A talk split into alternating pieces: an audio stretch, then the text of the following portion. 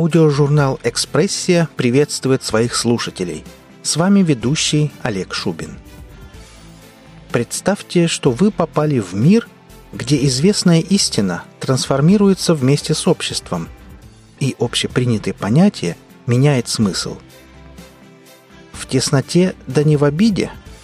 Как бы не так. Ради жизненного пространства люди готовы пойти на все, и уже невозможно остановиться – Аудиожурнал «Экспрессия» представляет фантастический рассказ Алексея Мельника «В тесноте, да не в обиде» в исполнении Дениса Бояревича и желает всем приятного прослушивания –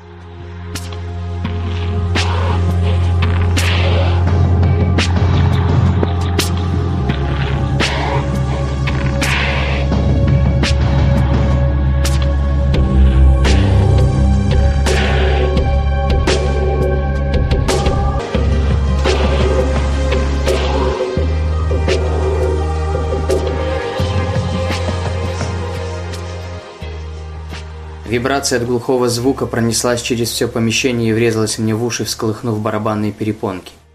Я вскочил, словно на меня вылили ведро воды, схватил окровавленный молот и подбежал к тому месту, откуда раздавался звук.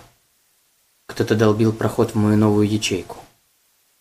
Раньше этот клочок квадратных метров принадлежал какому-то дистрофику, но молот описал траекторию к его очкам, и ячейка стала моей.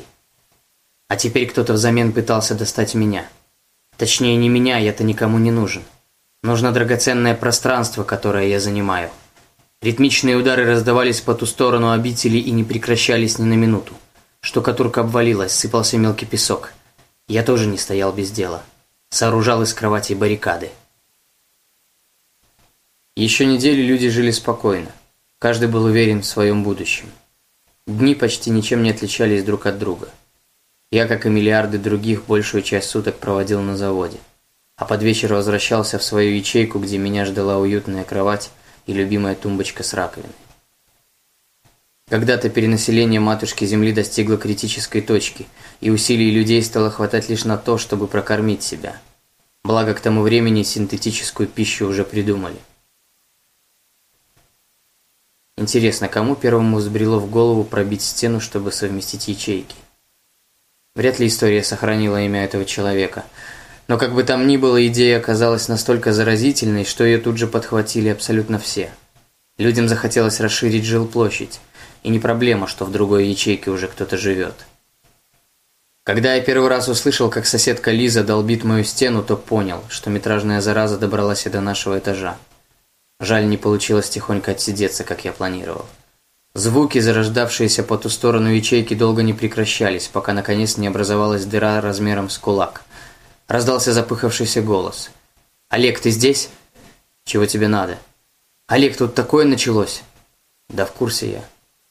Соседка, с которой я периодически занимался сексом после рабочего дня, что-то обдумывала или восстанавливала силы. Я не выдержал и спросил, «Зачем ты это сделала?» «Нам надо объединить усилия», ее слова казались бредом, но я решился помочь. «Согласен, бросай мне молот, я продолжу». «Нет, ты должен быть полон сил. Я проделаю проход сама». Лиза вновь принялась обрушивать удары на разделявшую нас стену. Прошло время. Шея Лизы неестественно вывернута, а сама она лежит на полу, уставившись стеклянными глазами в потолок. По идее, я должен что-то чувствовать, ненавидеть себя. Но моя совесть молчит. Лиза представляла угрозу, вот я и избавился от нее. Конечно, жаль, формы у нее были что надо. Интересно, как долго я смогу теперь ею пользоваться? Около дня я потратил на то, чтобы расширить проход между двумя ячейками. Я весь покрылся пылью, волосы словно посидели. Голод ушел на второй план и не беспокоил так сильно, как это обычно бывало по утрам. Сейчас ячейки объединены, и это главное. Я никогда не бывал в таком огромном жилом помещении, и то, что я ощутил, сродни эйфории – Квадратных метров оказалось столько, что я не смог сдержаться и стал бегать из одной ячейки в другую. Лиза лежала на кровати и, казалось, была счастлива за меня. Следующим был сосед-дистрофик. Он даже не сопротивлялся. Я проломил ему голову осторожно, чтобы не заляпаться, и мое жилье стало насчитывать три ячейки. Но я не собирался останавливаться на достигнутом. Молот работал большую часть суток, и с той стороны со мной каждый раз заговаривали. Кто-то предупреждал, чтобы я даже и не думал соваться – Кто-то предлагал объединиться, а кто-то давил на жалость. Так или иначе, но черепа этих людей не выдерживали и одного удара. Молодец Лиза, что стащила его с завода. Насчет дверей я никогда не волновался. Их никаким образом не пробьешь. Они открываются только отпечатками пальцев. Именно поэтому я срезал их у своих жертв. Утомительная работенка, требующая большой сосредоточенности. Я спокоен. Можно не переживать, что кто-то пробьет стену. Целый этаж мой. Я счастлив, как никогда. Слезы проступили на глазах. Сквозь них я посмотрел в дальний угол, где штабелями уложил стратегический запас еды, затем поднял с пола новую подружку Свету и закружился с ней в безумном танце.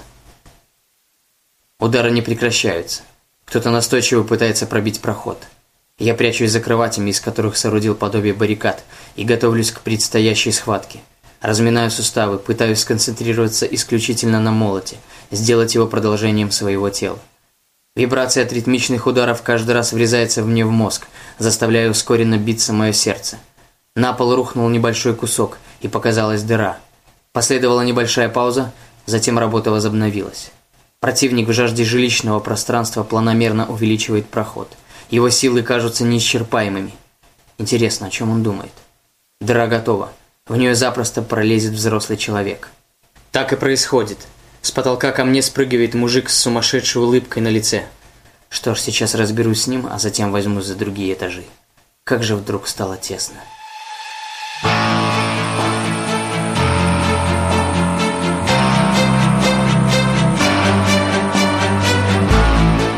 Вы прослушали рассказ Алексея Мельника «В тесноте да не в обиде» в исполнении Дениса Бояревича. Автору и исполнителю – Будет приятно услышать мнение о работе. Оставляйте пожелания в комментариях к этому выпуску. Наша команда очень благодарна всем за оказанное внимание. Аудиожурнал «Экспрессия» желает вам прекрасного настроения. Будьте вместе с нами и до встречи в следующем выпуске.